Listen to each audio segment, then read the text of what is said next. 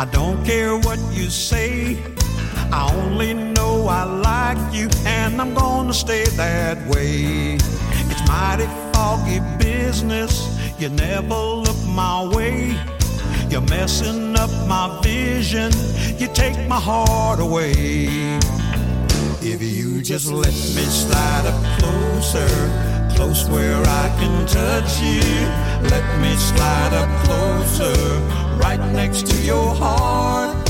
You don't know how much you like it when you're closer. You'll be sliding. Hello，大家好，欢迎收听风趣乐园，我是你们的知心小哥哥小马。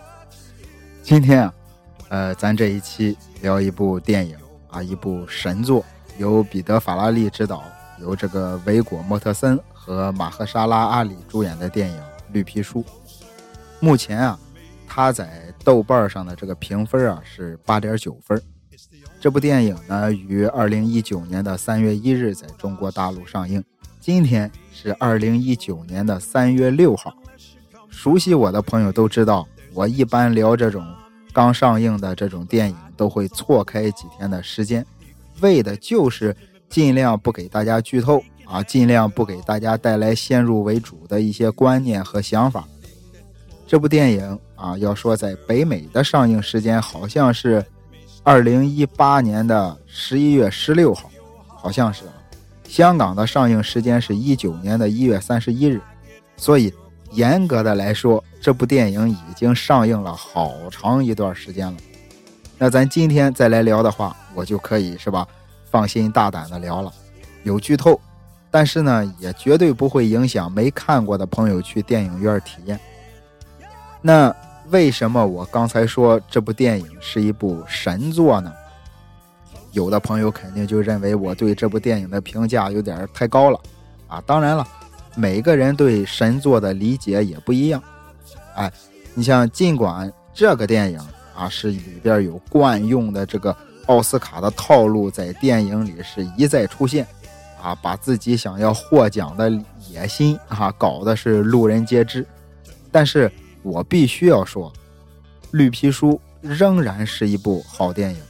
啊，用最近网上很火的一句外媒的话来说，这是十年来最好的电影之一。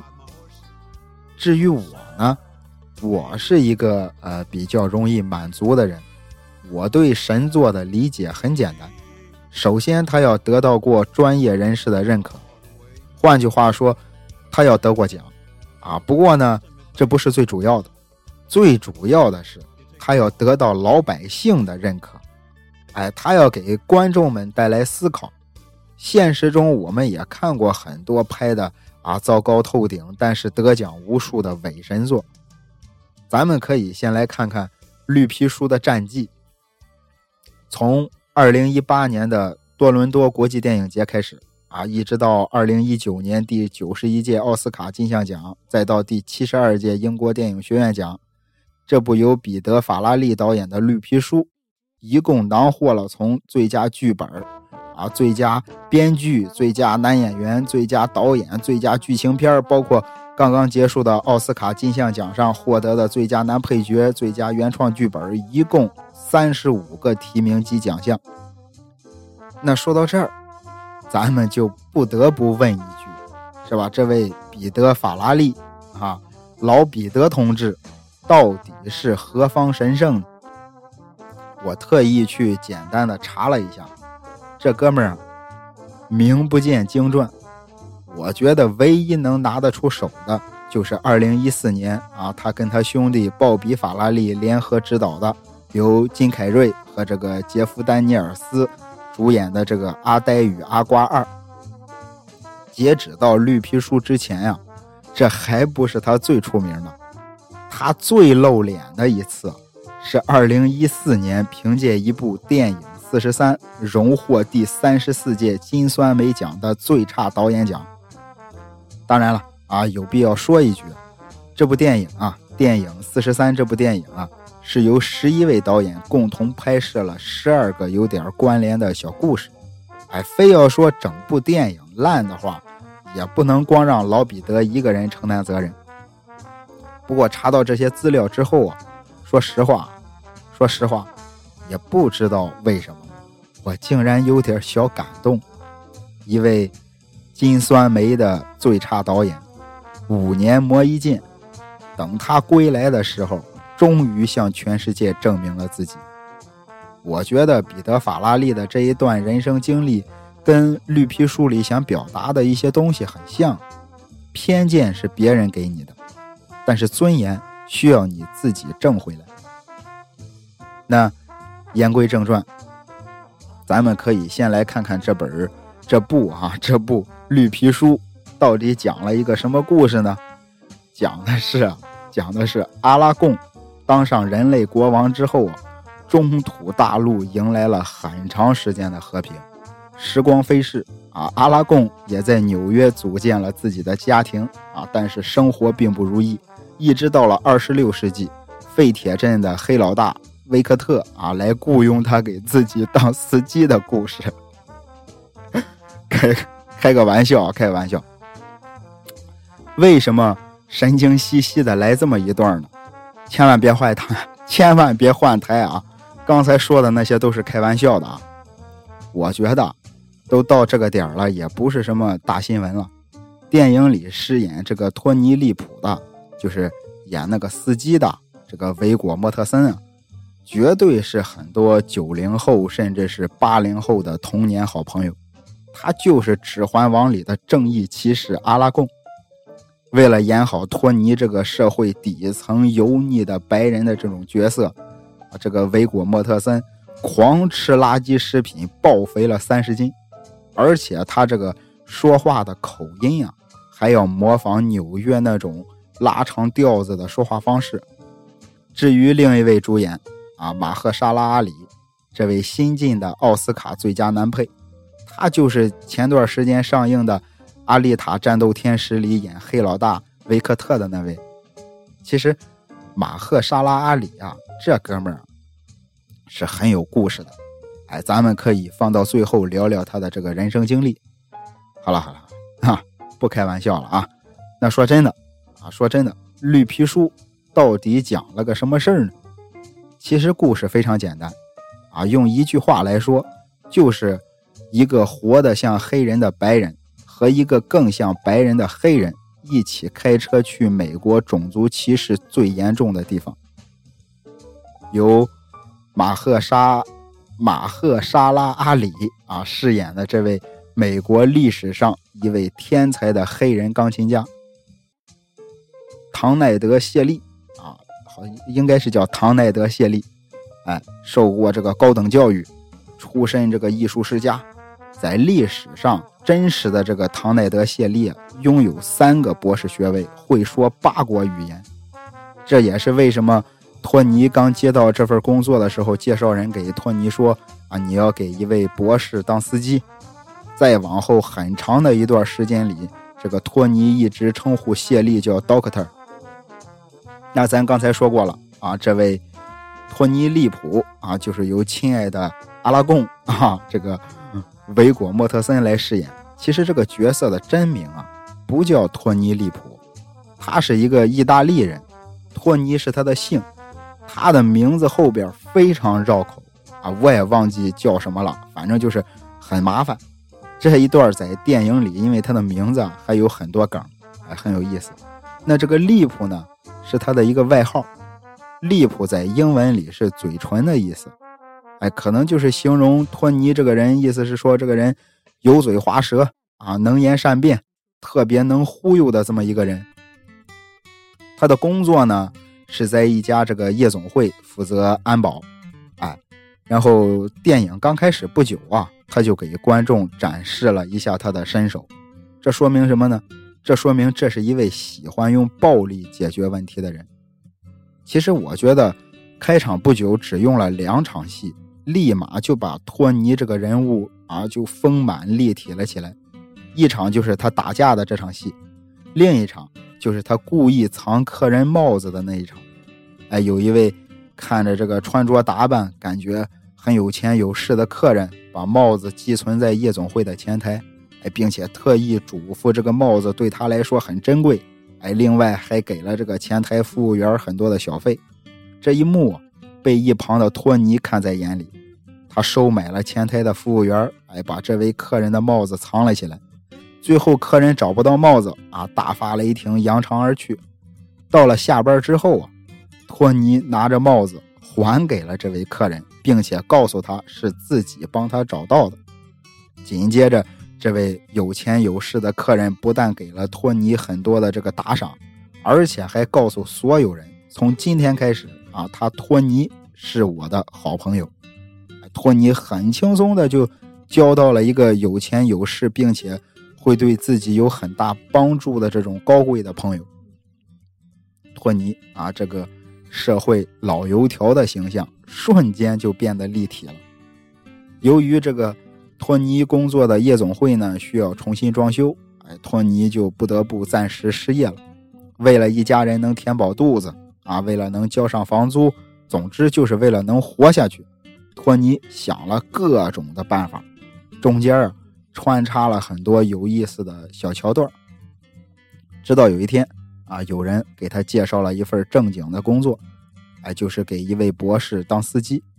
那接下来就是托尼跟谢丽的第一次见面，也是钢琴家谢丽博士的初次登场。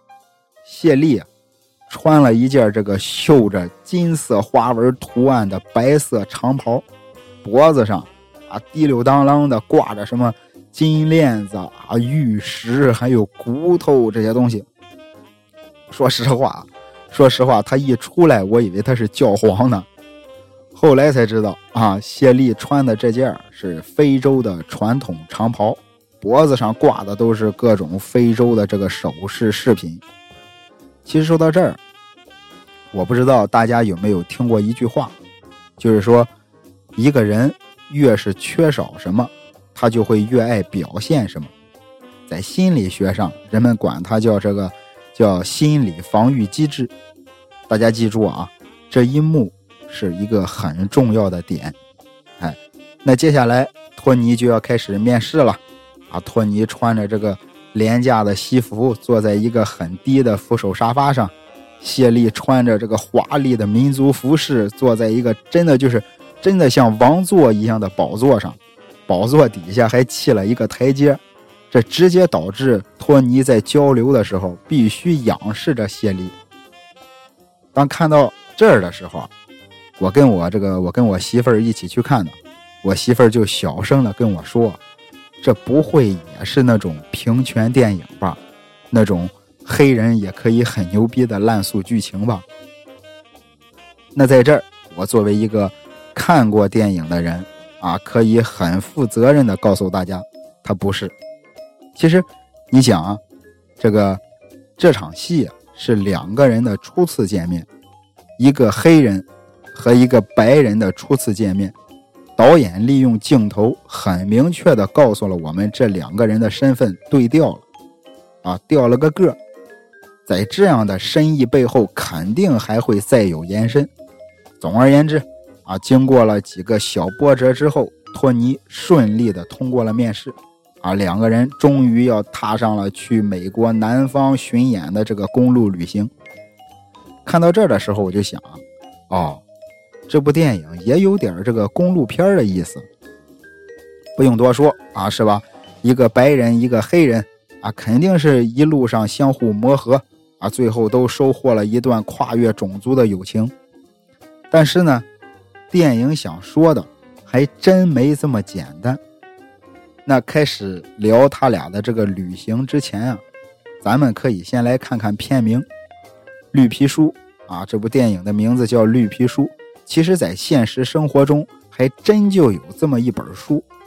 书里主要写的就是黑人在美国境内旅行时啊，允许他们进入或者入住的酒店和餐厅。简单来说，这本书就是黑人在美国的生存手册。在这个一九六二年的时候啊，可以说是黑人民这个 黑人民权运动非常热闹的一年啊。这个虽然当时美帝国主义的这个法院已经正式判定这个种族隔离是非法的，但是呢，有很多的这个私人产业，这个机关政府也是编辑莫长的。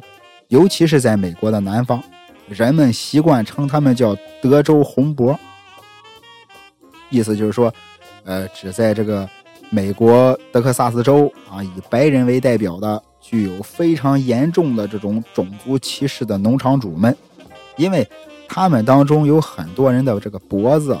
被南方的那种热辣滚烫的这个阳光，哎，晒成了红色，所以管他们叫红脖子。然而，这个此时啊，谢利这个黑人钢琴家要去曾经支持蓄奴制的美国南方巡演，可想而知，不死也得扒层皮呀。临走之前啊，谢利的伙伴把一本绿皮书交给了托尼，并且告诉了他这本书的用处。同时，这也是这部电影名字的由来。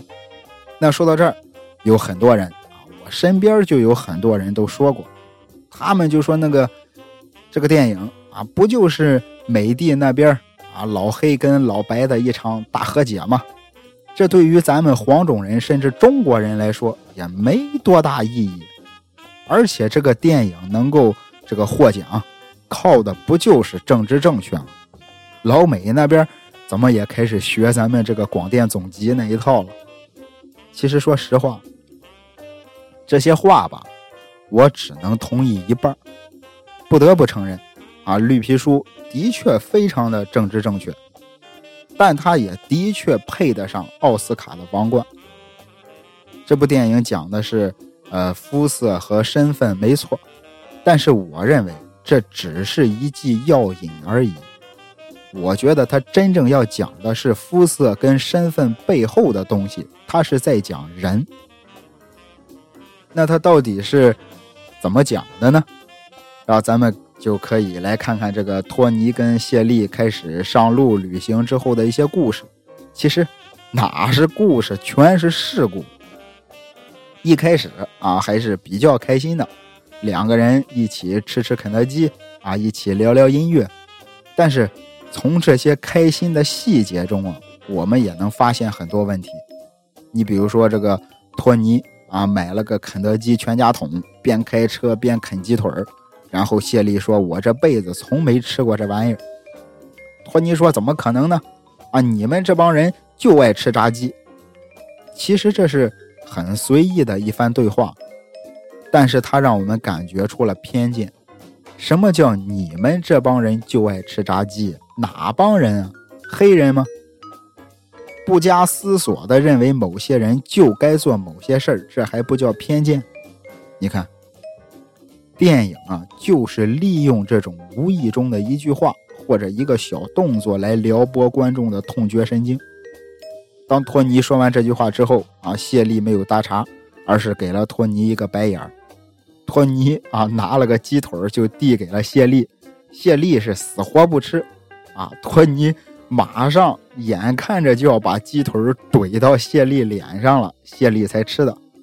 那接下来就是一幕大型的放毒现场啊！所以说有件事儿很重要，一定要记住，很重要的。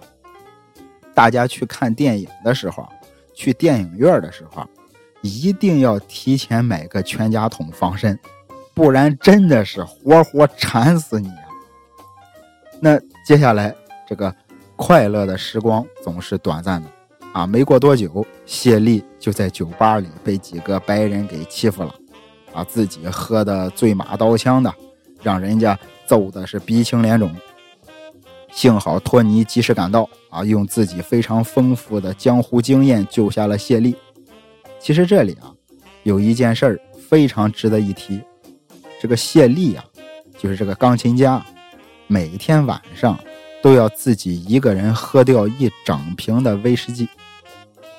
自己乐队的这些小伙伴在楼下泡妞啊，他也不去凑热闹，就是自己一个人坐在阳台上发呆啊，一个人喝酒。看到这儿，我突然明白一件事儿：这个看上去非常高傲啊、非常优雅的钢琴家，其实内心也有一些说不出的苦闷。那么现在啊，咱们最开始的一个问题啊，最开始的时候，刚才我不是说让大家记住那个非常重要的点啊，托尼跟谢丽初次见面，谢丽竟然穿了一身的这个非洲长袍。日常生活中谁会这么穿？他这是在放大自己的黑人身份。他甚至觉得自己有点不像一个黑人，但他同时呢，又啊拒绝吃黑人喜欢的炸鸡，啊又从没听过其他黑人音乐家的这些作品。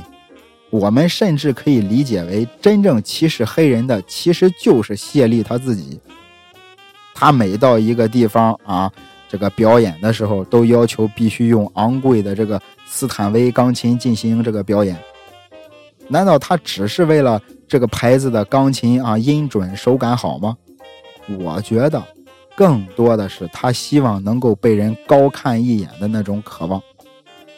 电影中其实。类似这样的细节有很多啊，大家可以自己去电影院发现。总而言之，就像我经常说的一样，魔鬼藏在细节里。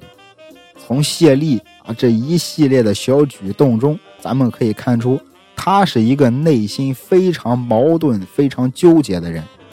他不能接受自己的这个黑人身份，但同时又渴望自己黑人的身份能被大家接受。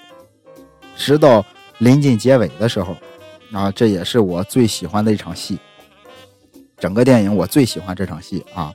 谢丽跟托尼走进了一间黑人酒吧，一屋子的黑人对托尼这个白人投来了异样的目光。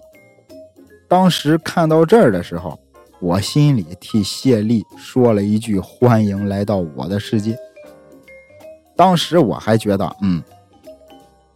导演这一段拍的很高级啊，让一个白人走进坐满黑人的酒吧。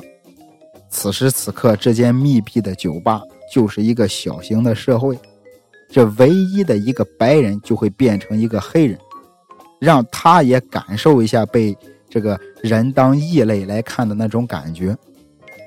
结果没想到，接下来发生的完全出乎我的意料，只能说。我本来以为他已经很高级了，没想到这一段更他妈高级，更高级。因为身为一个白人的托尼啊，坐在这个坐满了这个黑人的酒吧里，完全没有感觉到不自在，完全没有一点不舒服，依然是大口大口的吃东西。啊，其他的这些黑人们也没有人找他的麻烦，啊，没有人过来把这个白人轰出去。但是，托尼旁边的谢丽，啊，反而很不自然，身体坐的笔直，非常僵硬，啊，手里还一直攥着纸巾。再往后，谢丽走上了酒吧的表演台，坐在一架远不如斯坦威的破旧的钢琴面前，和酒吧里的乐队合奏了一曲爵士。看到这儿，我突然明白，谢丽。只是把托尼带进了一间黑人酒吧，而托尼才是真正把谢丽带进他的世界的那个人。有一场戏啊，是在一个下大雨的晚上，谢丽几乎咆哮着对托尼说：“啊，我不够黑，我不够白，甚至不够男人啊！告诉我，托尼，我是谁？一个受过高等教育的黑人，白人说他是黑鬼。”黑人说他活得像白人，但是他自己呢？身为一个黑人，他对白人有偏见；但是身为一个受过高等教育的人，他对黑人的一些行为又有偏见。但是，就在这个夜晚，就在这间酒吧里，谢丽找到了自己的平衡点。那托尼呢？啊，一个白人小混混啊，作为谢丽的助理，他完全有资格入场，完全有资格在他表演之后啊被人介绍，甚至是接受掌声。但是他偏不，他就喜欢在外边的走廊里跪在地上跟一帮人赌博。没有人强迫他留在外面，更没有人强迫他跟其他像他一样的那些人一块玩，更没有人强迫他跪着玩。就当谢丽看到托尼这一幕之后，非常生气，啊，他告诉托尼，那些人在外面赌博，是因为他们没有选择是否入场的权利，但是你有。而且，如果不是谢丽提醒托尼啊，拍干净膝盖上的泥土，托尼甚至可能都没意识到自己在跪着。而且，还有一场戏啊。令我印象深刻，也是在一个下雨的晚上啊，托尼和谢丽的车被警察截停了，啊，两个警察明摆着就要找黑人谢丽的麻烦，没想到却是白人托尼先动手打了警察，原因就是因为警察一听说托尼是意大利人，啊，随口就说了一句：“那你也是半个黑鬼啊？”因为在当时啊。在那个时代，纯种的美国白人就认为说意大利语的白人不是纯种的美国白人，他就跟半个黑人就是画等号的。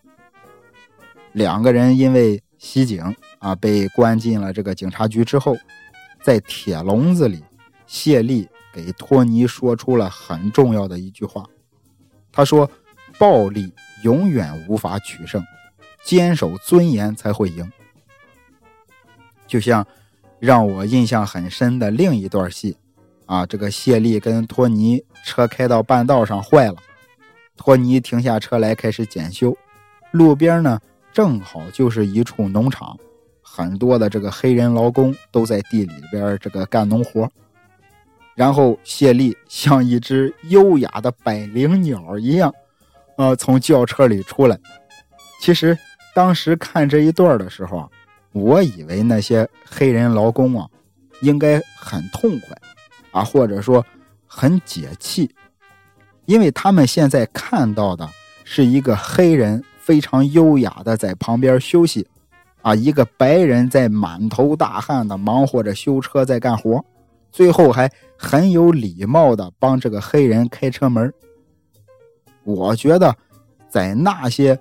黑人劳工的眼里，除了羡慕之外，应该很解气才对呀。但是并没有，他们的眼神里充满了疑惑，充满了迷茫，因为在他们的心里啊，他们已经认命了，他们已经默认了黑人的地位，他们觉得这种事儿不可能发生在一个黑人身上。简单来说。他们放弃了自己的尊严，他们没有坚守到底。其实，跟谢丽相比啊，我更喜欢托尼这个角色。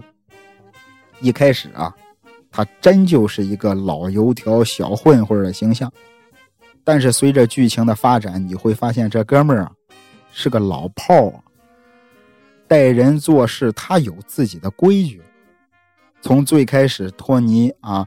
把来家里干活的黑人工人用过的水杯都扔进了垃圾桶，到最后跟谢丽紧紧的拥抱。托尼放下了偏见，谢丽捡起了自己。最后，咱们可以来聊聊这个马赫沙拉阿里啊。有网友开玩笑说，估计是这哥们儿的名字啊，才吸引了阿里影业注意啊，才会引进中国的。但其实呢，这个名字啊不是他的原名，他的原名跟绕口令一样。等一会儿我给你们念念，叫这个马赫尔沙拉勒哈什巴茨吉尔摩，啊，就重新来一遍啊，叫马赫尔拉沙勒哈什巴茨吉尔摩啊，吉尔摩。据说这个名字啊是来自于圣经。翻译过来是“抓紧战利品”的意思。最近这段时间，你肯定也对这个他的这个这个这个这个老马啊，对老马格外的眼熟，因为《阿丽塔》里边有他，在这个美剧《侦探》里边也有他，在《蜘蛛侠：平行宇宙》里边，小黑蜘蛛的叔叔也是他。那这个马赫沙拉啊，老马呢，出生在加州。从小父母就离异了，他的父亲常年在百老汇演出，但是那时候的他对表演完全没有兴趣，因为那个时候他已经全身心的投入进了另一件事情——篮球。当时才十六岁的老马啊，就拿到了美国大学体育协会联赛啊第一级篮球奖学金，后来进入了这个圣玛丽学院。据说啊，跟纳什还有过几次交手，不过很可惜啊。俗话说，上帝总是让别人来完成你的梦想。大学四年啊，老马混的不是很好啊，也没能如愿进入 NBA。直到有一次，在这个大学里啊，啊，他跟同学们表演了一次话剧。演出之后，他还收到了一个教授的来信。大体意思是说，呃，这个教授看了他的表演之后啊，感觉表演很适合他，在他的身上看到了一些特别的东西。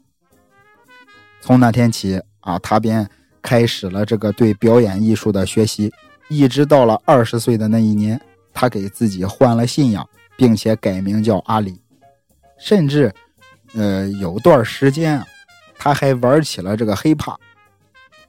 并且还出了自己的说唱专辑，可能也是凭借着这个黑怕的那股子冲劲儿，他在二十六岁的时候完成了学业，在纽约大学的表演系拿了个硕士学位。刚开始的时候，他跟很多的这个演员一样啊，四处的跑龙套，但其实很多时候他连龙套都没得演，因为在当时啊。在他那个年代，有很多的剧组表面上都遵守着一条种族多样性的规定，哎，就是也给也要给黑人演员一些机会嘛，啊，也要给黑人演员角色来演。但是只要有人来查，他们才会把老马顶上去；没人来查的时候，他就是被晾在一边。甚至在这个九幺幺事件以后，就是因为他经常在。在外面四处的奔波，还被 FBI 列入了这个观察名单，以为他是从事什么不正经的工作。老马的这个爆发点啊，我觉得是在二零一三年，他在《纸牌屋》第一季里演了一个狡猾但是又很真挚的这种公关高手雷米，并且这个角色给他带来了职业生涯的第一个提名。艾美奖最佳客座男演员啊！紧接着，他遇到了这个月光男孩。老马在《月光男男孩》里饰演的是这个男主人公记忆中缺失的这个父亲形象。老马在呃讲述饰演胡安这个角色的时候，讲过一段话。这段话呢，说实话，真的触动了我。他说：“呃，我的爸爸。”在我二十岁就离世了，我甚至能计算出和他见面的次数，但他却是对我印象最深的人。有时候，我们真的很需要别人对我们说：“你没事儿，你值得，你很特别。”当然，啊，老马也是凭借胡安这个角色拿到了人生的第一尊小金人。还记得当年那个？那个奥斯卡那场大乌龙吗？在当时，《月光男孩》能够获得最佳影片奖，的确啊承受了很多的质疑。随着事情的发酵，这份质疑也落在了老马的身上。很多人都说他啊靠着肤色拿奖，但是他并没有气急败坏，啊更没有像托尼那样啊给他们一拳，他只是默默的坚守住自己的这份尊严。说到这儿，咱们可以这个简单的举个例子吧。老马的演技啊，可见一斑。你比如啊，车子坏了的那场戏啊，托尼在一旁忙着修车，谢丽看着农场里在烈日下劳作的这些黑人劳工，劳工们也在看着这位西装革履的钢琴家博士，两种命运截然不同的黑人四目相对。咱们刚才说了，啊，劳工们的眼神是质疑的，是迷茫的。那谢丽的眼神呢？这个时候，镜头一点一点的拉近。如果你注意看的话，你会看到他的这个瞳孔在轻微的晃动。这是什么？这是在平静的表面下努力压制着内心情绪的冲击。这种这种情绪其实里面不只是包含着愤怒，所以，呃，在现实中，啊，这个马赫沙拉阿里也在坚守着自己的尊严，并且用实际行动告诉所有人，告诉他们，没有任何人，没有任何权利以任何方式歧视任何坚守尊严的人。如果他认为他有，fuck it。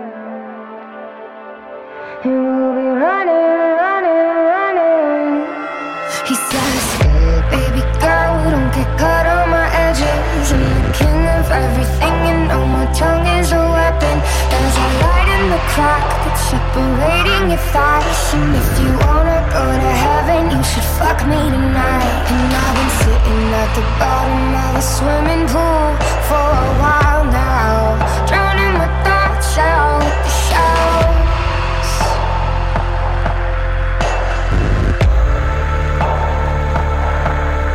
But do you feel like